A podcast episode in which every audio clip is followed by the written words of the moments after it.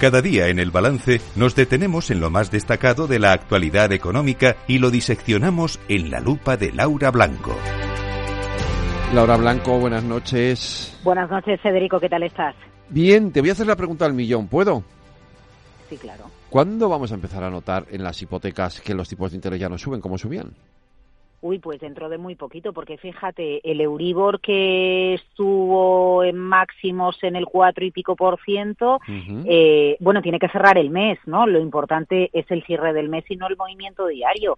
Pero a lo largo de este mes ya nos estamos alejando del 4%, así que la, la clave es cuando te toca a ti revisar la hipoteca, porque quienes la revisaron hace un año todavía no tenían el Euribor aquí, entonces es necesario que se cumpla que cuando te toque revisar la hipoteca esté más barata que cuando la revisaste la vez anterior.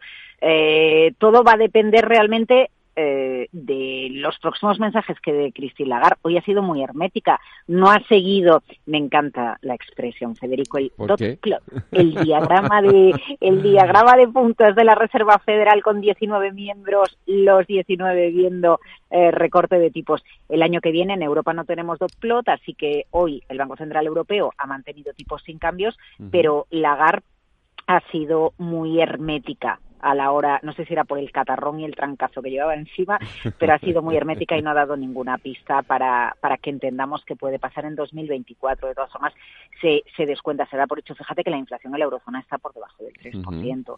Así que, eh, bueno, pues a, a expensas de lo que suceda con el petróleo, con los alimentos en la Navidad, por ejemplo, eh, bueno, pues a lo mejor en la reunión de enero, si no la de marzo, eh, ya tendremos o pistas o ejecución de bajada de tipos. Veremos. Pues ojalá que sea así. Por cierto, tenemos que contar otro anuncio. Lo ha hecho hoy el ministro Óscar Puente, que además de hablar de Bildu, también habla de lo, de lo suyo y, hoy ha hablado del puerto de Valencia, ¿no?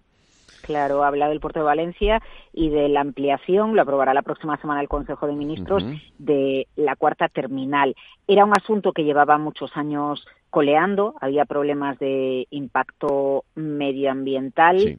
El impacto que tiene la actividad portuaria en Valencia es brutal. ¿eh? Em, estamos hablando del segundo puerto más importante eh, de España, después del de Algeciras, por número de toneladas transportadas.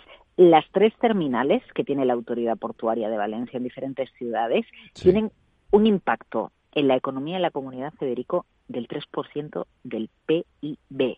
La cuarta terminal eh, va a ser sostenible, va a estar electrificada, va a tener equipamiento de última generación, conexión a través de tren para que los contenedores no vayan todos por carretera. Es muy importante tener en cuenta el impacto medioambiental, pero también es muy importante tener en cuenta que tenemos que estar a la última en logística por el enclave logístico que tiene España, por el enclave logístico que tiene Valencia y porque lo que no se haga aquí se va a hacer en otros lugares de Europa. Eh, entre otros puertos, bueno, pues los más importantes, pues el de Países Bajos en Europa o el, del, eh, el de Hong Kong, pero ahí ya, nos, ahí ya nos vamos a China. Así que yo creo que es una buena noticia para la comunidad, para la comunidad valenciana, que también le, le pone el foco, ¿no? Y hemos visto en sintonía a los socialistas y, y a los populares, bueno, y también es, es, una manera de, de, cuidar un poco a una comunidad autónoma que ha perdido el Partido Socialista. Sí, fíjate, es curioso estos, porque eh, con la bronca que hay a nivel político y a nivel nacional, luego, sin embargo, fíjate, hace poco ese acuerdo con Teresa Rivera en, Andalucía, hoy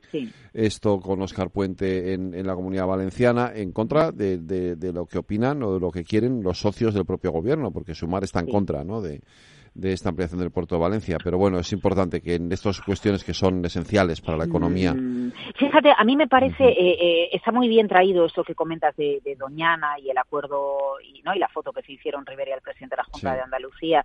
Eh, no, no sé por qué, pero noto un cambio que me recuerda al PSOE de, de otros tiempos, ¿no? Intentando, bueno, pues cuidar o velar por, uh, una, por los acuerdos y otra por el tejido productivo.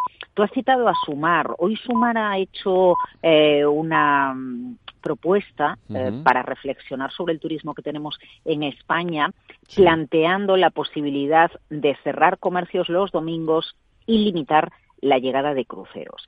Em, a ver, eh, tenemos que ir a un turismo sostenible. Eso es indudable. Pero me parece que la etapa de tener que ir a una tienda a comprar a las 11 de la mañana ya quedó atrás.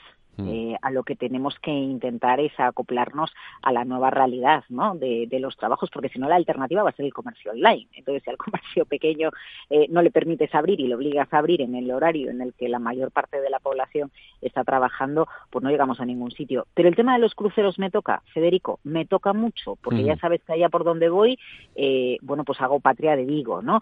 y, y Vigo tiene una una preocupación y es que en ocasiones los cruceros de lujo que dejan muchos turistas con mucho gasto en las horas que pasan por la ciudad, bueno, pues en ocasiones puertos como el de La Coruña o, el de Oporto, por ejemplo, ¿no? Con todas las bondades que, plantea Portugal, pues ha, podríamos decir, arrebatado el atraque de cruceros de lujo eh, a, a, la ciudad de Vigo. Y esto acaba suponiendo una preocupación porque al final el comercio eh, una economía como la española también depende del turismo. Así que yo pido una reflexión, que cualquier propuesta que se haga encaminada a hacer eh, el turismo una actividad de los servicios más sostenible, que tenga en cuenta que se mueven muchos millones y muchos puestos de trabajo. Pues mi reflexión es que el lunes tendremos más lupa aquí en el balance. Un abrazo, Laura Blanca. Buenas noches, Federico.